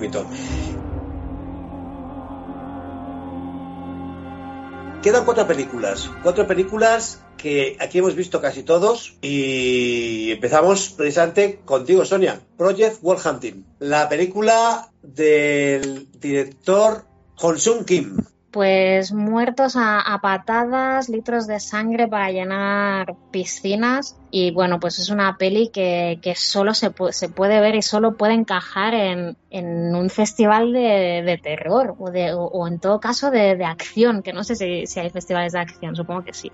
Es súper especial en el sentido de que, pues eso, hay muertes por doquier eh, muchísima sangre, yo creo que es la salvajada máxima del año.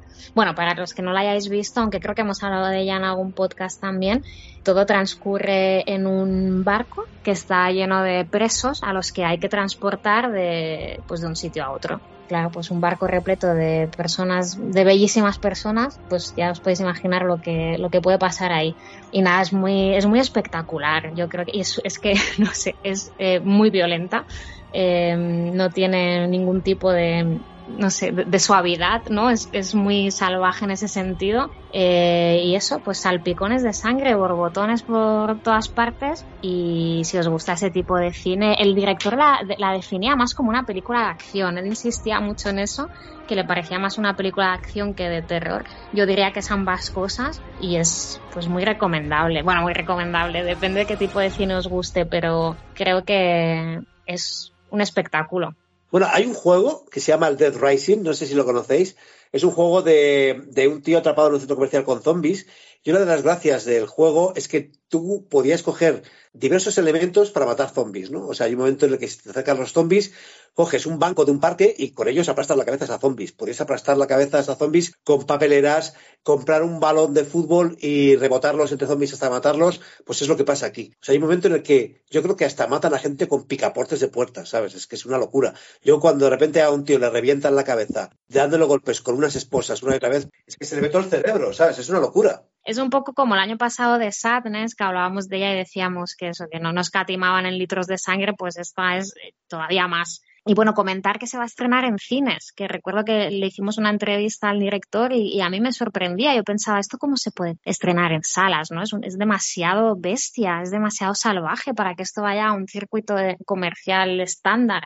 Y él decía que, bueno, que en su país, en Corea, se había estrenado sin problemas y, yo no sabía si, no tenía yo muy claro si en España eso iba a tener salida, por lo que os digo, por, porque no escatima en, pues eso, en escabechina máxima. Y bueno, él decía que si había que hacer segunda parte, él estaba dispuesto, que podían fabricar toda la sangre necesaria y que en Corea, tenéis la entrevista en la web si queréis leerla, que en Corea ya decían que era la película más violenta de toda la historia de su cine, de su propia industria. Hostia, me encantaría ver la cara de la gente que vaya al cine comercial sin saber lo que va a ver. O sea, va a ser la hostia, van a flipar. Porque es sangrienta, obscena, grotesca, desmedida y tantos adjetivos más que, que nos gustan tanto en, en, este tipo de películas.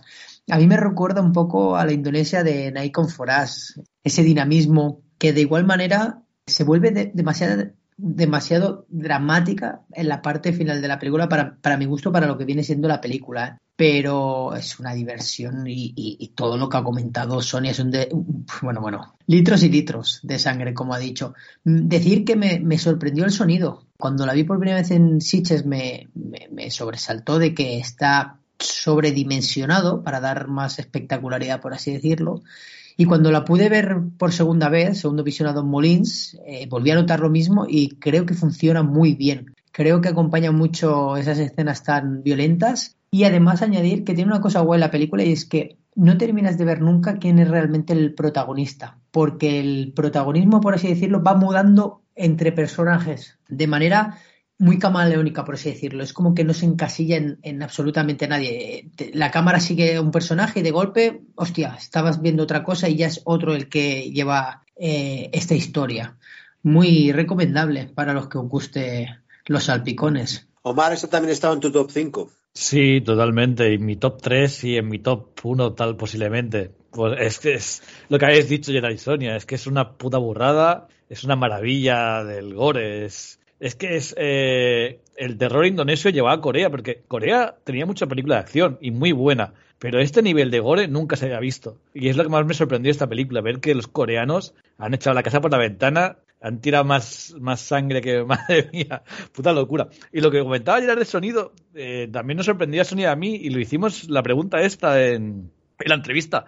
Y eh, es verdad que le puso muchísimo énfasis a la hora de editar el sonido y es que es de agradecer porque le ha quedado maravilloso y ayuda a que los golpes duelan aún más si cabe. Es tan burra, tan desfase y tan bonitamente gore, la burrada del año. Es una maravilla. Y eh, también estoy dejando como llegar ver qué va a pasar en los cines comerciales con esta película, porque puede ser la puta risa. Y esperemos que sigan haciendo este tipo de películas los coreanos. Bueno, su director sí que es cierto que os dijo que, que le gustaría hacer la segunda parte, la película está abierta directamente a una segunda. Sí, totalmente. Eso sí que es verdad que ahora se ha puesto a dirigir episodios de La Casa de Papel coreana. No sé si va a seguir mucho ahí o a ver, ya veremos. Vamos a seguir cerrando. Otra película que se estrenó comercialmente y que para mí, con la mano en el corazón, es lo mejor que ha hecho su director hasta el momento. Scott Derrickson, con Black Phone. Eh, sí, totalmente. Coincido con Digo casi al 100%. Eh, habría que volver a repasar el exorcismo de Emily Rose y, sobre todo Sinister, pero creo que funciona muy guay. Esta es una adaptación de, un relato de Joe Hill, eh, el hijo de Stephen King, y es una película que tiene muy, mucho suspense en la, primera parte, en la que en una barriada, por así decirlo, están desapareciendo niños. Eh, todo el protagonismo cae sobre los hombros de, un chavalillo que se llama Mason James y que realmente lo, lo hace muy bien. Y creo que esta propuesta de Blumhouse tiene un elemento que, cara a, hacer bolsillo, por así decirlo, es muy importante y es que es una película que creo que encaja muy bien para el público generalista, pero también para el público especializado. Y por otro lado, creo que abarca un abanico de edades que realmente es ilimitado. O sea, mm, partiendo de la edad mínima para ver esta película, hacia adelante puede gustar a gente adolescente como, como a gente más mayor. Eh, creo que funciona como un tiro y si la analizas, es una película muy pequeña, ¿eh? muy, muy pequeña, que creo que funciona muy bien, basada en el terror puro y digamos que en esa combinación entre lo que vendría a ser eh, las películas de secuestro y por no entrar en spoiler, casi el cine de fantasmas. Creo que, mm, como decía Gerard, está, bueno, es un relato de Joe Hill que, la verdad es que tiene terrores eh, pues muy parecidos a los de su padre. O sea, a mí me recuerda mucho también a las historias de Stephen King, donde los protagonistas suelen ser niños, eh, perdiendo la inocencia, eh, pues despertando ante, un mundo de adultos crudo, oscuro, y paralelamente les pasa algo atroz, ¿no? Es como que en su vida ya pasan cosas y, de pronto aparece algún tipo de monstruo, fantasma, secuestrador, lo que sea. Y mm, creo que está muy bien interpretada por los niños. Y Ethan Hawke, que es el, bueno, el malo de la peli, ¿no? Que además creo que con muy poco consigue mucho.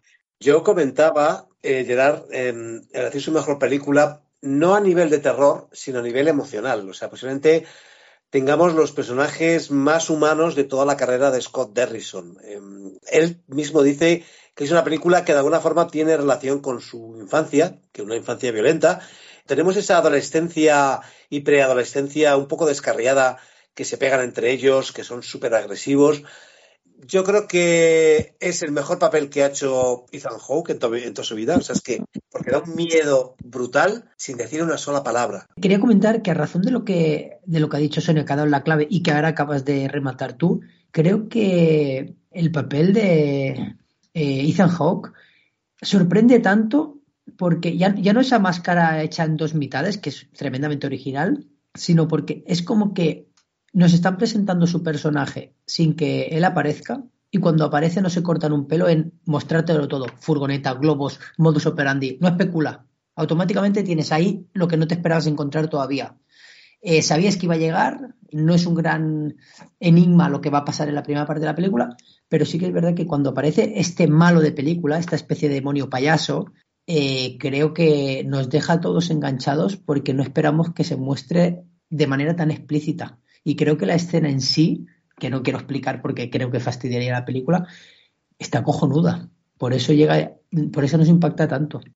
Vamos a continuar con la última película de las que ha triunfado este año en pantalla, de las que yo he visto, y también otra ópera prima, igual que Barbarian, que es Smile de Parker Finn, una película que la ha petado. O sea, empezó con el boca a oreja, primero por una, por esa campaña publicitaria tan curiosa que era que ponían en, en, en platos de televisión, en el, Super, en el Super Bowl de Estados Unidos, a gente con unas sonrisas súper raras y, le, y, les enfocaban y como que producían un poco de inquietud, ¿no?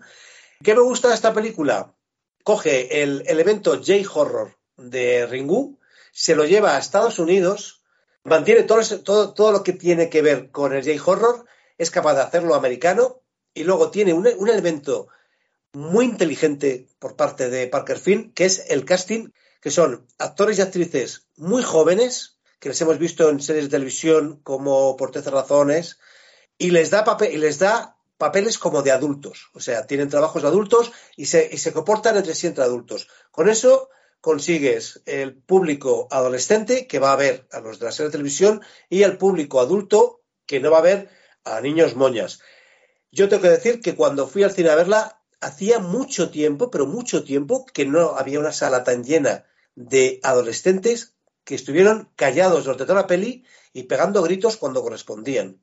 O sea, para mí fue una epifanía. Eso sí, lo que no me gusta de la peli son esos guiños al terror elevado tipo Ari Aster, que yo creo que, que no le pegan porque parece de otra película. Coincido totalmente contigo, Javi, porque no creo que Smile tenga ese nivel, ni mucho menos. O sea, Parker Field lo intenta, pero no, no está ni cerca de Ari Aster para, para mí. Creo que la película tiene muchos, muchos fallos, realmente, como, como película tiene muchos fallos, pero tiene una gran cosa, y es que yo creo que asusta. Como tú has dicho, como has descrito esa escena en el cine, en la que los niños estaban acojonados y saltaban de terror con las escenas, creo que es que esta peli logra asustar. No es una peli redonda, como película tiene muchos fallos, como he dicho, pero funciona. Y al final es que estamos en una película que buscamos que nos asuste. Así que creo que Smile eh, tiene su propio mérito. Yo también la he visto y también me gustó, me gustó mucho. Yo la disfruté también un montón. Eh, decir que es un hit comercial tremendo de este año, ha funcionado fenomenal y creo que es como un producto pues palomitero de, terror, muy para todos los, bueno, sí, para el público en general, y que funciona súper bien. Eh, de hecho, yo no, no recuerdo fallos en la peli, o sea, no, no sé, me parece muy comestible toda ella. Eh, está muy bien, el final me gustó mucho, también recuerdo que, y, recuerdo, pues bueno, que es una peli que, que probablemente la gente lo, lo, pueda pasar mal, sobre todo si no, eh, si eres sensible a los, a los sustos y a cosas así, pues no sé, yo creo que funciona muy bien. Es, es un producto muy mainstream, pero muy, muy bueno.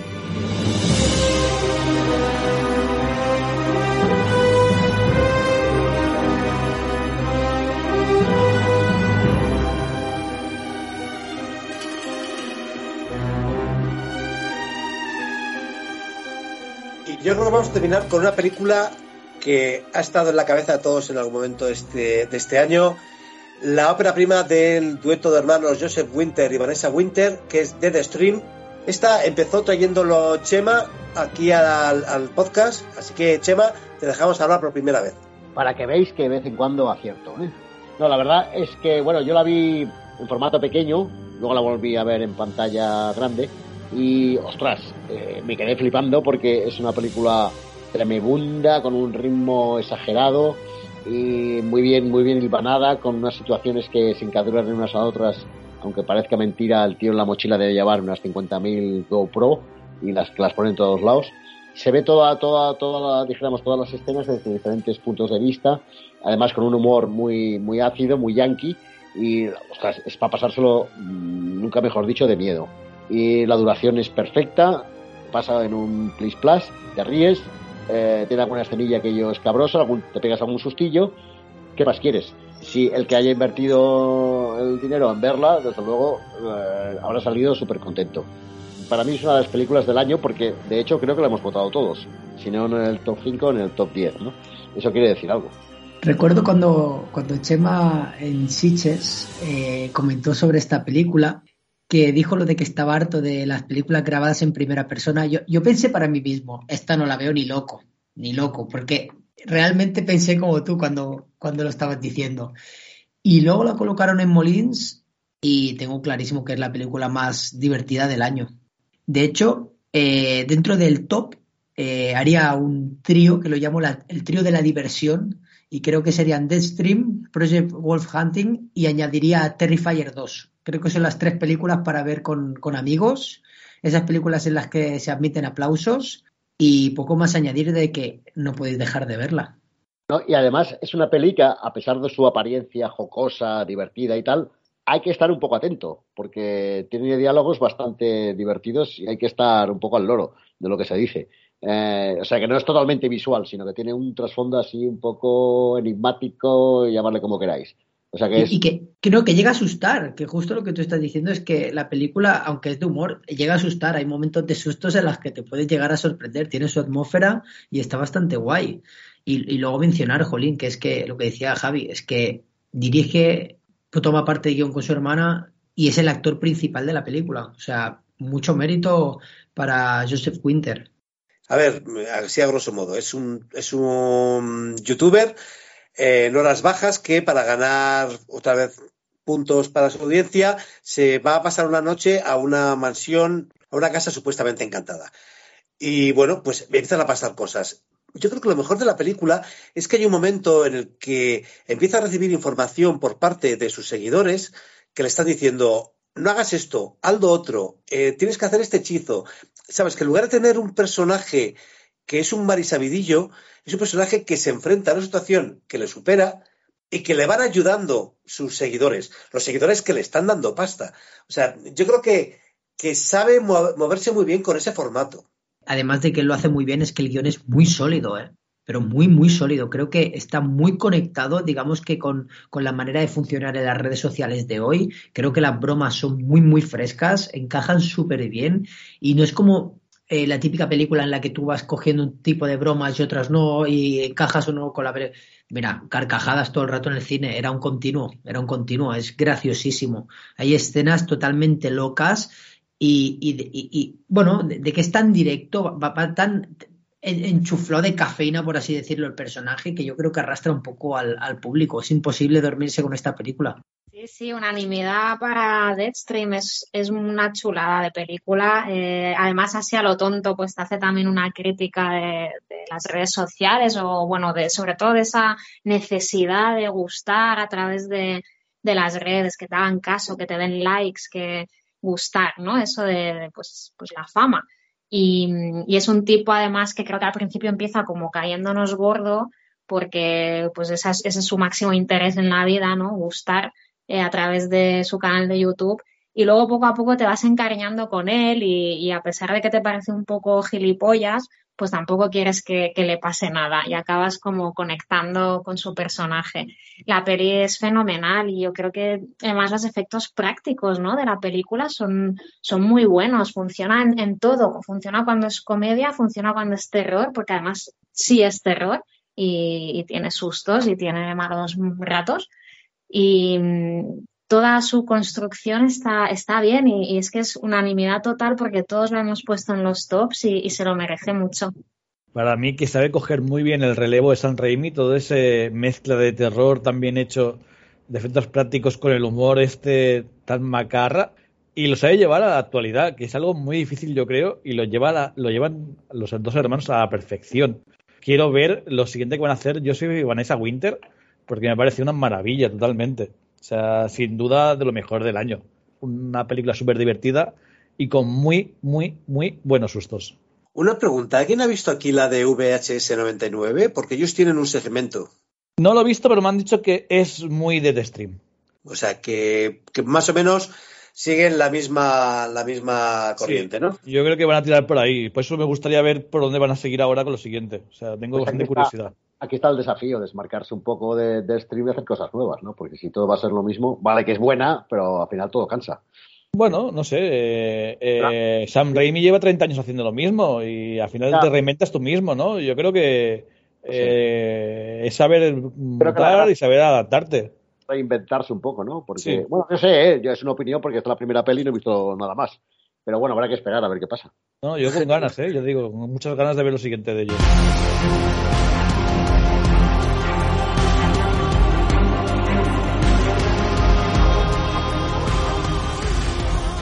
Pues ya con esto hemos llegado al final de nuestro top 2022.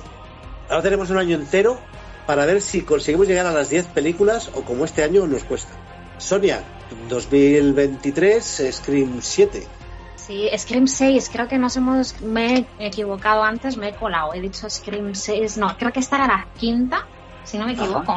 2022 y ahora llega a las 6. A ver, a ver, hay muchos estrenos por delante, vamos a tener eh, nueva versión del Exorcista, eh, vamos a tener también Evil Dead, una nueva peli, vamos a tener Insidious, vamos a tener un montón de, cosas que estamos deseando ver. Infinity Pool, la nueva película de Cronenberg, Brandon Cronenberg.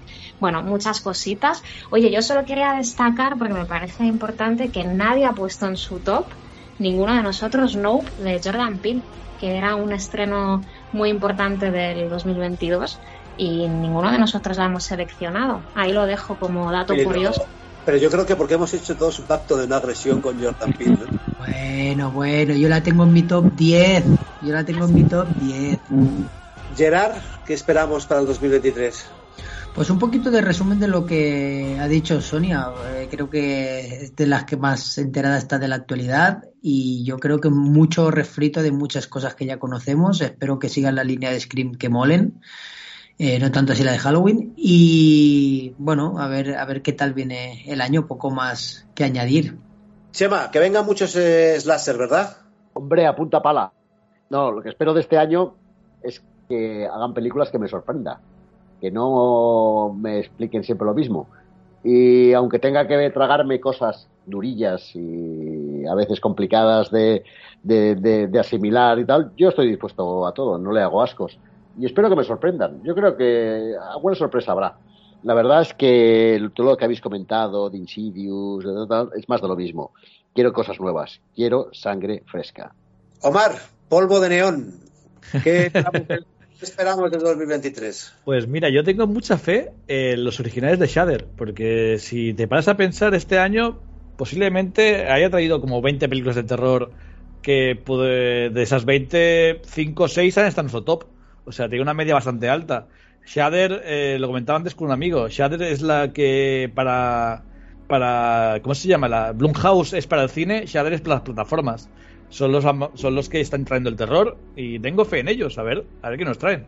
Aparte, lo que decía Gerard, me parece que ha sido Chema, eh, nuevas IPs. Eh, Sonia ha dicho mucho refrito, pero esta gente está trayendo nuevas IPs, nuevos directores, nuevas sagas. A ver qué tal.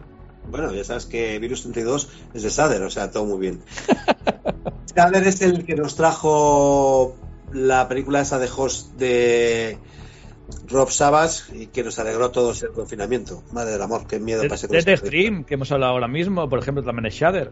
Y algunas, es lo que tú dices, muchas de las películas que estamos comentando, eh, de alguna forma Sader se está convirtiendo eh, igual en una apuesta, en, en un nombre que tenemos que utilizar junto con Blumhouse A24 XYZ, ¿no?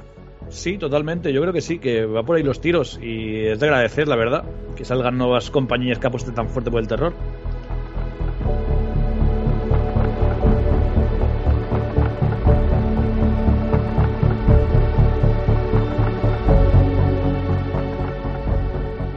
Con esto cerramos la quinta temporada del podcast y vamos a hacer un parón para, como dice, como decía Omar, necesitamos nuevas IPs, nuevas IPs y vamos a intentar generar nuevas ideas para, para el podcast. Así que no os desuscribáis, permanecer atentos, que el día menos pensado, Terror Weekend Radio Show vuelve. Hasta entonces podéis encontrarnos a todos en la página madre terrorweekend.com, reviews, entrevistas y hablamos mucho de festivales. 2023, tenemos 300, bueno ya a estas alturas tenemos 350 y pico días para cagarlo. Intentemos no hacerlo. Venga, abrazo, hasta luego.